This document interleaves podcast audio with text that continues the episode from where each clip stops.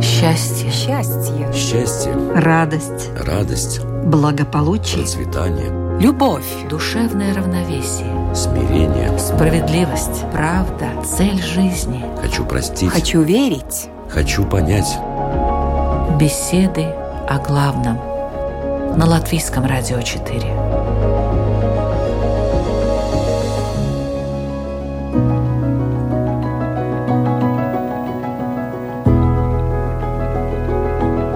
Есть много повторяющихся действий и решений, настолько для нас привычных и рутинных, что мы даже не замечаем, когда делаем их.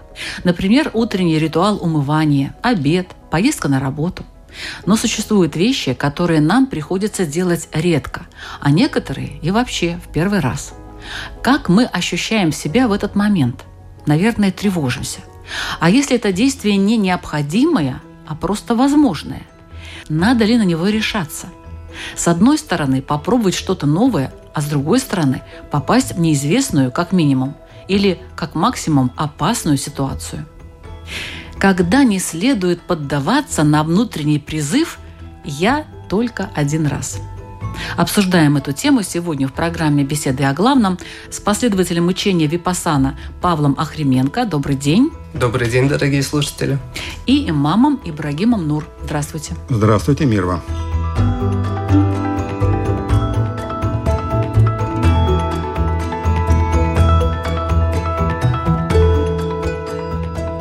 Есть ли у человека какой-то круг безопасных и полезных действий? Спросим у имама. Есть такой круг? Конечно, есть. Все наши действия по исламу подразделяются на дозволенные, запретные, обязательные, нежелательные, одобрительные и так далее – то есть своего рода конституция, как поступать человеку в той или иной ситуации. Да? То есть своего рода конституция, регламент, как на любой работе. Если у человека нет такой цели, да, то есть человек живет бесцельно, то есть спускается на самотек, то, конечно же, он будет не продуктивным, не прогрессивным и не добьется определенных целей. То есть человек должен ставить себе цель. Да, но мы, конечно же, не роботы, мы люди, и поэтому всегда есть, скажем, отступление от правил – плюс шайтан, который сатана, или как хотите его назовите, это одно и то же, да, творение, которое создано из огня, у него есть постоянные, скажем, нападки на человека, которыми он хочет его сбить от важнейшей цели познания и поклонению Творцу. Этот регламент как мне действовать в той или иной ситуации, какие действия мне полезны или не полезны, нужны или не нужны, мы берем опять же из нашей Конституции, то есть сунна пророка Мухаммада, мир ему и благословение. Что говорит об этом Випасана? Есть предписание, как и в любой религии, как в православии 10 заповедей, также есть в йоге система яма-не-яма. Это предписания, которые как рекомендации. То есть, если их соблюдать, то ты получишь определенный, скажем так, гарантированный результат. Не уточняется, конечно, когда, но я вижу, что у каждого путь свой, тропинка она своя. Наша зона комфорта, наша зона безопасности, наша рутина у каждого своя.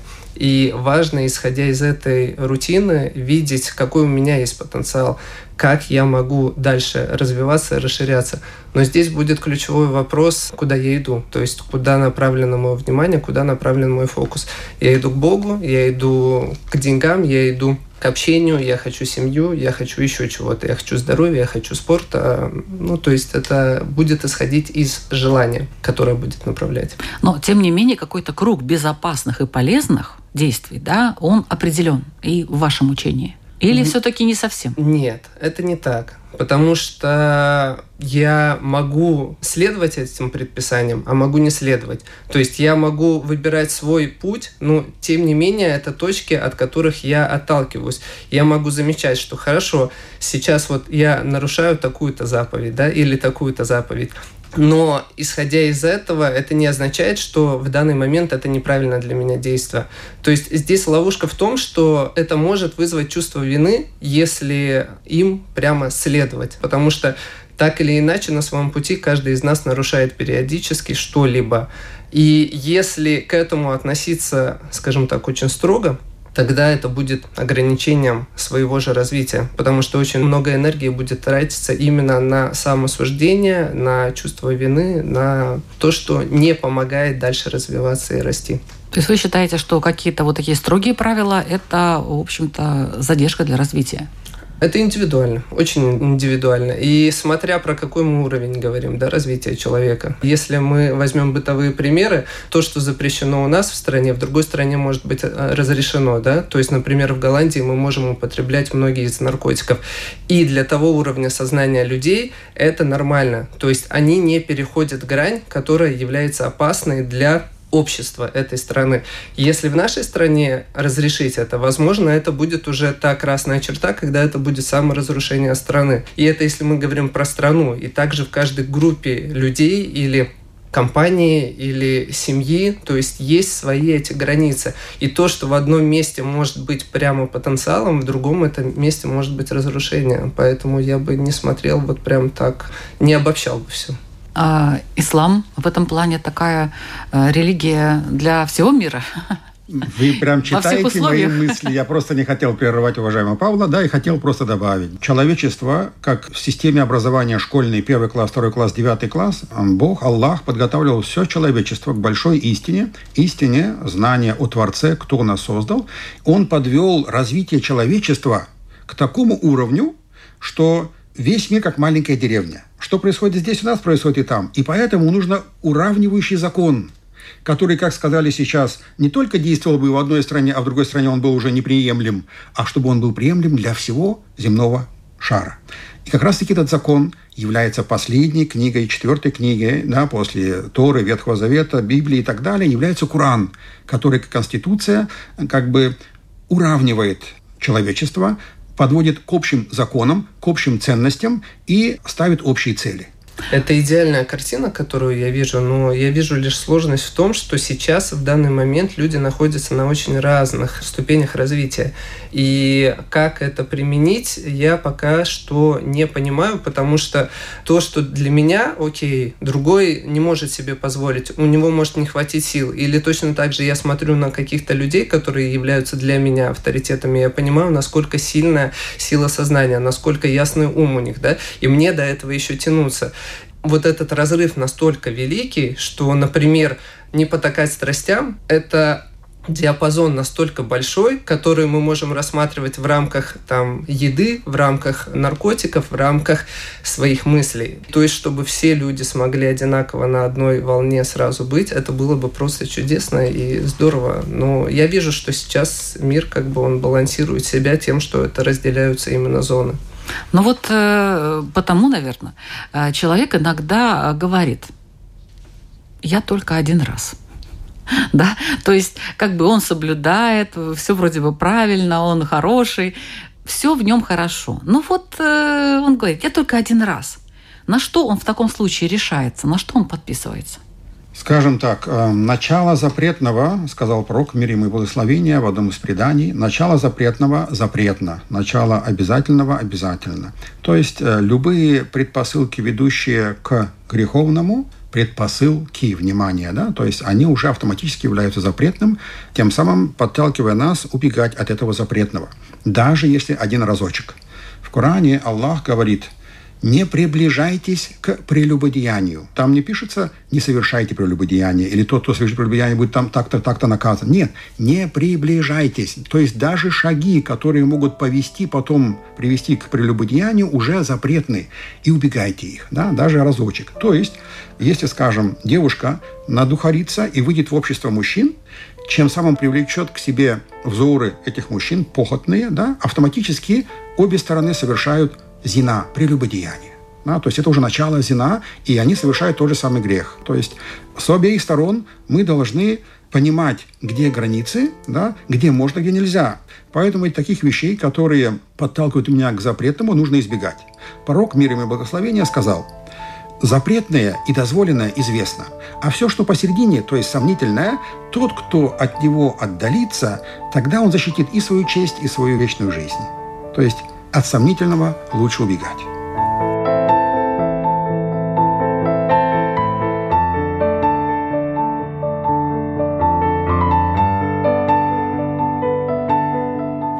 Я полностью согласен в то же время я вижу, что изначально у нас э, есть исходные данные, исходные параметры, заводские установки, если так можно назвать. Допустим, я родился в семье, где родители курили и употребляли алкоголь, не часто, но тем не менее употребляли. То есть я с самого рождения это вижу, что это нормально за столом сидеть всем вместе и кто-то курит. То есть для меня сказать мне, что курить это вредно или неправильно, это не укладывалось в детском сознании, потому что мой главный авторитет делает это, и значит это окей. А другого Бога, кроме родителей, у меня на тот момент нет. Дальше я взрослею. Я начинаю уже к тому моменту курить, потому что это еще было относительно бессознательно. Я начинаю употреблять алкоголь. В момент, когда я подхожу к стадии своего развития, когда у меня уже появляются, скажем так, какие-то проблески осознанности, я понимаю, что хорошо, вот это, ну, вообще-то нехорошая привычка с ней что-то надо делать. Дальше еще время, пока я смогу ее убрать пока я смогу очиститься от этого. Поэтому если дать мне сейчас которые я периодически вижу, все предписания, я понимаю, что хорошо, да, не укради. Но в детстве для меня не укради, это значит не возьми у папы или у мамы денег. Сейчас для меня не укради, это в контексте того, что в своих мыслях не украсть. Или не смотреть, допустим, ворованный контент на ютубе или еще где-нибудь, да, то есть это настолько многогранно, которое вижу, процесс происходит очищение шаг за шагом. Затронули очень хорошую тему. Заранее, пока не забыл, хочу поблагодарить вашу передачу, что подталкивает людей, слушающих эти программы, задуматься о ценностях. И их нужно действительно понимать. Кто такой человек? Почему он может грешить или не грешить? Почему он может желать или не желать? Почему он должен бояться или ненавидеть и так далее. То есть эти темы, как загадки, кроссворды, которые мы должны разгадывать благодаря как раз-таки в помощь Бог дает нам пророков, книги, писания и так далее. И плюс еще есть один такой маленький инструмент в нашей душе – это совесть. Одна из сотен инструментов, которая говорит, ты сделал это правильно или нет. Я могу это сделать скрытно, я могу это сделать так, что, скажем, никто об этом вообще не узнает. Но она мне всю мою оставшуюся жизнь будет. Ты это сделал. И уже сам решай, хорошо ли это плохо. Было бы тебе приятно, чтобы тебя обидели, оскорбили, у тебя украли? Конечно же, разум сразу подтверждает «нет». Значит, совесть – это один из инструментов помощи от Бога, который нас подталкивает к выбору. А можно ли чуть-чуть или не чуть-чуть? А можно ли вообще или не стоит вообще? Ну и потом, после этой помощи духовной, вступает, конечно же, прописание религии. Что можно, что нельзя. И надеюсь, чем больше человек верующий, чем больше человечество будет связано с этим законом, тем меньше будет совершено преступлений и плохого. Это, конечно, все понятно, но вот просто берем отдельного человека, ну, обычного человека, там, верующего, неверующего, даже верующего, да, но в какой-то момент вот у него появляется такая дилемма. Попробовать один раз, скажем, наркотики. Ну, просто для того, чтобы понять, а как это. Не попробовал, значит, не знаешь. И некоторые соглашаются. Только один раз. И что? И часть людей, между прочим, попробовав один раз и курить, допустим, да, и алкоголь, и им это не понравилось. И не-не-не, больше я не буду. А часть, ну вот, начинают злоупотреблять. Ну вот в вашем вопросе уже и ответ, да, что у всех это по-разному. То да. есть я наблюдал, что и с наркотиками, и с сигаретами, и с алкоголем это может быть настолько по-разному. Для кого-то это действительно эксперимент, он узнал, что это такое. И вот, допустим, в моем случае, когда я перестал курить, и уже где-то лет 10 был на пути, скажем так, э, практик, медитации, и потом в какой-то момент мне было интересно. Я думаю, как это было? Да, и я попробовал одну сигарету, взял, и я сделал несколько вот этих тяг. Я не мог понять, как я тогда это делал, да, то есть насколько это было отвратно, неприятно с точки зрения чисто физиологии, с точки зрения всех ощущений. И я думаю, как это возможно вот убедить, как? что это хорошо ну, вот и что как? это классно, круто. Это социум, потому что это реклама, потому что это шаблоны, это очень круто. Допустим, про сигареты, да. В детском сознании всегда это про взрослость, про крутость, про то, что я вот такой, я могу. Другие не могут, я уже могу себе это позволить. И вот именно желание быть выше, больше, круче, оно вот нормально помогает справиться с этим отвращением, делать это, дабы чтобы на тебя кто-то смотрел как на взрослого. Если не будет э, воспитания в семье, да, часто, к сожалению, родители сами, еще заводя детей, заводя семью, сами дети, и э, не понимают, не осмысляют всю ценность и важность семьи, то, конечно же, воспитание будет сконцентрировано только на мирском. Ребенок должен просто быть сытым, просто сухим, и все. Нет, конечно. С самого раннего возраста человеку, ребенку, гостю на земле Бога, нужно дать понять, зачем он сюда пришел что ему здесь делать, куда он идет. И если эти цели будут на первом месте, тогда автоматически от всего то, что может подтолкнуть даже к греховному, да, поставит человека, как бы сказать, в известность, и он будет осведомлен, значит вооружен. Да? Да, то есть тогда от всех этих происков сатаны, а сатана, как мы сказали, наущающий, да, подталкивает нас. Он может только нашептывать, подталкивать нас к греху, потому что это его цель – сбить человека и оттолкнуть его от рая тогда это воспитание очень важно. Институт семьи очень важен. Без основы религии он будет просто разгромлен и потерян. И второе, допустим, одно из учений ислама, пророк мир ему благословения сказал, да, если вы будете ходить на краю рядом с запретным, то есть э, один разочек попробовать, да, то есть сомнительным, это равносильно, что вы пасете овец на краю пропасти. То есть каждую секунду есть возможность оступиться и сорваться. Да? Второй хадис, даже то, что в больших количествах опьяняет, и в маленьком количестве запретно. Да, то есть любая вещь, которая опьяняет, она запретна. Если она и в больших количествах опьяняет, значит, она и в маленьких запретна. И так далее. То есть есть много-много стихов, хадисов, стихов Корана, где такие вещи предупреждает нас Бог и отталкивает нас, помогает нам держаться подальше от этих сомнительных вещей. Ну, вот равно... вы сейчас хорошо сказали насчет семьи, потому что если в семье не будут обсуждаться эти темы, ну, по каким-то причинам, да, или так, э, вскользь, лишь бы как, да, то действительно у ребенка э, будет вот это вот, вот, вот этот ход, да, а я только один раз. Да, конечно. И еще ключевое то, что дети заводят детей, да, но есть очень сильный шаблон, что надо. И этот шаблон, он в обществе настолько сильный, что вот прямо надо заводить детей. Обычно семьи, родственники, они все постоянно давят. И я вижу, что гораздо ценнее, когда человек созрел – или имеет какое-то зерно, или так произошло, да, то есть когда это, скажем так, было бесконтрольно, то это уже есть, это должное. Но когда общество давит, вот это важно иметь свои границы для того, чтобы понимать, а действительно ли я готов, хочу ли я, потому что вот эти все важные вопросы, которые потом поднимаются. Раньше было немножко, мне кажется, проще, когда люди жили больше в коммунном виде, когда большие семьи были, когда были бабушки, мамы рядом, да, то есть как бы там были взрослые, те, кто уже имели определенную мудрость, наработанный, полученный опыт, и да, они помогали расти. Но сейчас это чуть-чуть иначе изменилось. Ну вот только один раз, да. Это как выходит женщина, да, из роддома и говорит, ну, все, больше даже близко.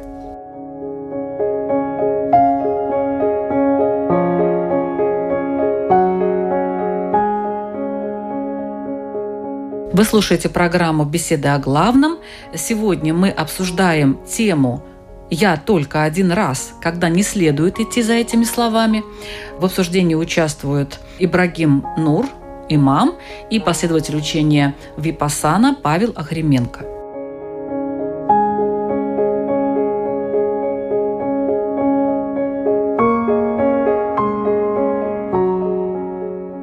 Давайте теперь о хорошем – в каком-то плане о хорошем. Допустим, я только один раз, ну, скажем, пойду в горы. Никогда не ходил, пойду. Пошел в ужасе, значит, больше никогда. Вот тут-то как быть? Идти ли? Пробовать? только один раз или не пробовать все-таки, когда человек, скажем, ну, боится высоты, например, но идет. Я вижу здесь, что так или иначе мы достаточно быстро в своей жизни, где бы мы ни находились, создаем свою зону комфорта, и дальше зависит то, насколько у нас есть желание развиваться в том или ином направлении. Если у нас есть желание развиваться, будь то духовное направление или любое другое, то идти туда, где дискомфортно, идти туда, где страшно, это я вижу там обычно большой потенциал, да, потому что он связан либо со старым опытом, где я уже столкнулся с тем, что мне тут очень дискомфортно, но, идя туда, у меня есть возможность этот опыт перепрописать, да, то есть э, понять, что, ну, вообще не критично. Или вот здесь я уже научился справляться, я уже взрослый. Это вот когда я был маленький, мне было страшно. То есть я вижу для себя, по крайней мере, в своей жизни, я использую это как, э, да, опцию для расширения. То есть каждый раз, когда я сталкиваюсь с тем, что мне дискомфортно, мне страшно, мне еще как-то, то я иду туда. Грань, конечно, здесь должна быть, да, то есть потому что когда это безрассудно, но я вижу, что это, если неосознанно, если человек в этот момент в страсти какой-то находится, да, то есть у него есть какое-то горящее желание, я хочу, я хочу покорить эту гору, да, ну тогда последствия могут быть, скажем так, негативные для него или летальные, то есть это уже как получится. Но если человек осознанно идет, то есть спокойно, уравновешенно, в нормальном состоянии, он идет туда для того, чтобы исследовать. Я вижу в этом большущий потенциал для каждого. Что мне делать в этой горе или на этой горе, да, то есть разум. Мусульманин включает разум. Мы недавно были, допустим, на море, отдыхали и купались. И я, как мусульманин, поехал туда с намерением, внимание, и так делает практически основная осознанно практикующая масса верующих людей. И почему я иду на море, почему я купаюсь? Потому что так советовал делать пророк Мухаммад, мир ему благословения. Все. Тогда мое даже простое плавание в море является поклонением. А в горы не советовал он идти? Теперь к горам конкретно, да, то есть если это связано с моим спортом, или с отдыхом, или с семьей, прогулкой с семьей, да, без особых больших рисков, да, это тоже своего рода поклонение. Внимание при условии, что оно не вредит моему пятидневному, пятикратному намазу в день, да, и другим остальным видам поклонения. То есть отдыхать семьей в горах и там преодолеть небольшие горы – это нормально. Зачем мне покорять Эверест? Зачем он мне сдался? Понимаете? Бог меня спросит, я тебе подарил тело, разум, душу, да, и так далее. Недавно видели видео, да, сколько человек, сколько трупов посыпано на Эвересте, да, когда люди даже поднимаясь, скатываются, уже отморозшие, отпавшие трупы скатываются, они используют их обмунирование и так далее. Что тебе там делать? Ради своего эгоизма? Это значит, человек просто не понял, зачем он живет. Он не понял, что это тело и жизнь его подарок, великий подарок. И он не понял, что он за это будет спрошен. Понятно. То есть грань, если это скажем, личный небольшой спорт или отдых семьи, да, и с намерением, что так делал также пророк Мухаммад и мир ему, является поклонением. А переступать эту черту, то есть идти на грани риска жизни, я не имею права. Жизнь не моя, это подарок, за который я ответственен. Тогда про море. Только один раз. Искупаюсь в море, где плавают акулы, скаты, много таких видео, да, есть, где там люди плавают, а вокруг акулы, какие-то скаты там, еще какие-то непонятные звери. Такая же ситуация, да, то есть на Но земле... поклонение же. Секундочку. На земле самое важное – жизнь. И служить жизни – это прекрасно. Да, то есть доктора имеют большую степень, да, спасая жизни. Учителя, они дают жизнь разума, тоже большая степень. Да? Но самое важное – жизнь, жизнь вечности. Поэтому служить религиозно, спасая твою вечную жизнь, это еще важнее. Вернемся шаг назад. Если я иду в море, где опасность моей жизни, я не имею права быть в этом море. Бог мне запрещает. Аллах говорит, не смей. А вы бы как Павел? жизни опасности. Я вижу, что для меня главный путеводитель – это интуиция, мое внутреннее ощущение, насколько я вижу это созвучно и согласно моему пути, мне сейчас конкретно, да, то есть первое, что, наверное, я делаю, когда появляется какое-то неординарное желание, это я пытаюсь отследить изначально вообще оно мое или нет, или сейчас кто-то здесь прорекламировал его хорошенько, да, и мне тоже захотелось. И если я обнаруживаю, что свое, то, по крайней мере, на шаг два вперед посмотреть, о чем это. Я не говорю сейчас вот прям о бытовых, которые вот пошел и искупался, да, а если это вот поездка или если это переезд или еще что-то такое серьезное где надо много энергии вложить. Но даже если говорить о каких-то маленьких вещах, я вижу, что пойти купаться с акулами, меня сердце может повести. И если я чувствую, что это изнутри, то риск или не риск, это не имеет значения, значит, это часть моего становления. То есть, если я себе доверяю, потому что в моей жизни было достаточно много опыта, который был связан с риском для жизни, но я не шел туда ради острых ощущений, экстрима или медали, да, ну, то есть, или там где-то себя зафотографировать и всем рассказать об этом. Это так происходило. Я мог свернуть, но я чувствовал, что мне туда надо. Я туда шел, и я понимал в конце, в итоге, когда я преодолевал все, я понимал, ради чего это было нужно. То есть, что мне это дало? Это дало мне такую силу внутреннюю, которая позволила идти и развиваться дальше. Поэтому я бы не запихивал все в какую-то коробку правильно или неправильно, а все-таки делал бы фокус на том, что человек должен включать разум, да, как Олега сказал, то есть это прям очень-очень важно.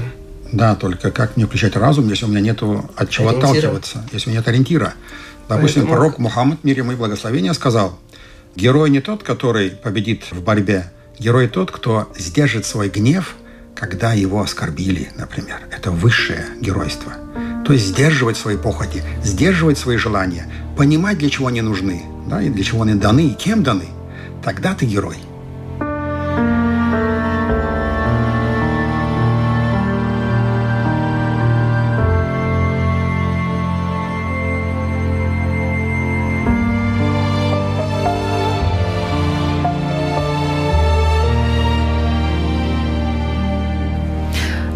Такая ситуация. Ну, у меня тоже этот принцип есть. Я верю любому человеку, но только один раз. Да, то есть, э, если он меня подвел, обманул и так далее, больше этому человеку не верю. Я с ним могу общаться, но верить я ему не буду. Вот. А тут как? Вот. Только один раз. Как вы считаете, правильно я делаю или нет? Я буду говорить за свой опыт. Я вижу, что в ситуациях, где и предавали, и где было больно, я не закрываю дверь я исхожу из этой ситуации, я смотрю, а что я со своей стороны сделал так, почему человек так поступил, да. Особенно это касательно денег, да, то есть когда, допустим, я одолжил, их не возвращают, и потом в итоге мне их вернули, и человек повторно через какое-то время одалживает. И я понимаю, что я готов одолжить, но я уже немножко задаю больше вопросов, включаю, то есть э, спрашиваю, а вот. а как, а какой вот. срок, а, а если нет, то есть, ну, я то есть уже... это уже недоверие. Это не можно сказать, это недоверие, можно сказать, это опыт, как угодно. Я включаю и подключаю сюда свой, да, уже полученный опыт, который есть. И, но в то же время я не закрываю дверь для этого человека, да, и я не запихиваю его и не ставлю на нем клеймо, что он не изменился, и что вот он всегда, значит, так будет небрежно относиться а люди к своим меняются? Однозначно, если мы еще им позволяем меняться. Я вижу, что очень часто мы сами сдерживаем свое окружение тем, что мы их очень хорошо знаем. Особенно в рамках семьи это работает очень жестко. Жестко в том плане, что семья всегда знает своих и она держит их вот в этих прямо тисках. И как только кто-то начинает сильно трансформироваться, выделяться, его всеми силами пытаются удержать там, где он есть, потому что они знают, как он есть, им так безопасно и комфортно. Поэтому позволить другому меняться – это очень ценно. Ну, менять людей, конечно, это не наша задача, это задача Бога. Да? Мы можем просто за них помолиться, да? помочь, если они чем-то попросят. И пророк мир ему сказал, те, кто помогают решить проблемы своих братьев, Аллах решит за них их проблемы. Поэтому в исламе взаимопомощь очень на высоком уровне. Да, то а есть, доверие, вот э, я об этом. Доверие то же самое. Да? То есть, конечно же, если это не вредит мне, да, то есть не повредит моей семье, моей жизни и так далее, максимально помочь и доверять человеку мы обязаны. Человеку свойственно ошибаться. Это равносильно, что, допустим, человек упал в яму, да, то есть он ошибся по наущению сатаны, да, и мы еще ему вслед говорим «по делам тебе». Да? Нет, конечно. Мы должны пытаться ему дать руку, вытащить его из этой ямы. То есть человеку, конечно же, когда ты плохому говоришь, ты хороший, ты хороший, он исправится в лучшую сторону. А когда ты будешь говорить хорошему, ты плохой, ты плохой, он станет плохим. Типа того. То есть э, твое хорошее намерение, твое хорошее расположение к этому человеку, молитва за него, да, твое добро растопит его сердце, и он тоже станет более-менее к тебе минимум покаяться, что он по отношению к тебе совершил несправедливость. А если ты доверился и, ну вот, например, помог... В чем это... доверился? Это Нет, такое ну, растяжимое понятие? Нет, например, у тебя одолжили денег, А. и это повлияло в итоге на твою семью, тебе долг не отдали, какое отношение тогда? Но это опять же растяжимое понятие. Я понимаю. какой долг, какой уровень, э, так высота долга и так далее. для семьи. Поэтому в Коране четко, в суре Корова, Бог расписывает, да, когда вы даете взаймы, чтобы не давать повод сатане, записывайте и берите в свидетели. Точка. То есть предотвратить любые попытки сатаны, дать как бы намек, который взял взаймы, попытаться убежать, от тебя заграждает от несправедливости быть ну, незащищенным. Да, то есть вы составляете договор. Это было написано еще 1400 лет назад. Составляете договор, берите свидетелей. Теперь еще другая ситуация. Вот человек сидит в социальных сетях, читает какие-то посты, отзывы, комментарии. У него внутри все бурлит по какой-то теме. Тема его волнует, очень сильно волнует. Он по этому поводу думает, переживает и так далее. И вот только один раз он решил в социальных сетях написать то, что он думает. Знакомая история, да? Да, но история знакомая, но вопрос, когда мы вовлечены сильно. Когда мы вовлечены, у нас есть эмоции, то это притянет тоже много эмоций. Да? Особенно если эта тема острая, особенно если мы будем говорить о там, войне, которая происходит сейчас, или еще каких-то таких То есть не надо это делать? Вопрос не в том, что надо или не надо, если это для меня честно, то есть это то, что я думаю, знаю, и я хочу, чтобы все услышали, что я думаю и знаю, то я просто должен быть готов к реакции. Потому что, с другой стороны, те, кто читают, они имеют свое мнение. У них может быть оно совпадать с нами, может не совпадать. Это может вызвать как замыкание, да, то есть шквал эмоций. Что по этому поводу написано в Коране? Ну, я думаю, это пустая трата времени, да, то есть действительно я пишу свое мнение, среди миллионов людей могут быть тысячи ответов, которые как положительные, отрицательные и так далее.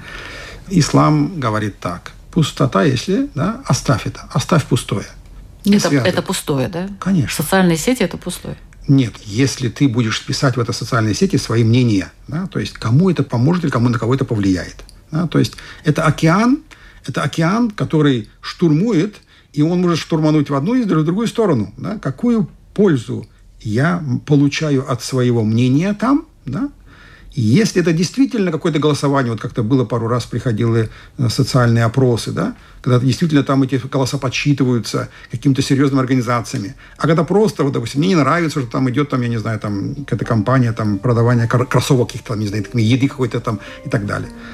То есть какая польза мне от этого? Еще спросили нас или не спросили, да, то есть тоже есть такая подсказка, когда я хочу что-то сказать, а кто-то меня об этом вообще спрашивал, кому-то интересно, или это, Тоже. или мне хочется, чтобы меня спросили, меня хочется, чтобы меня заметили.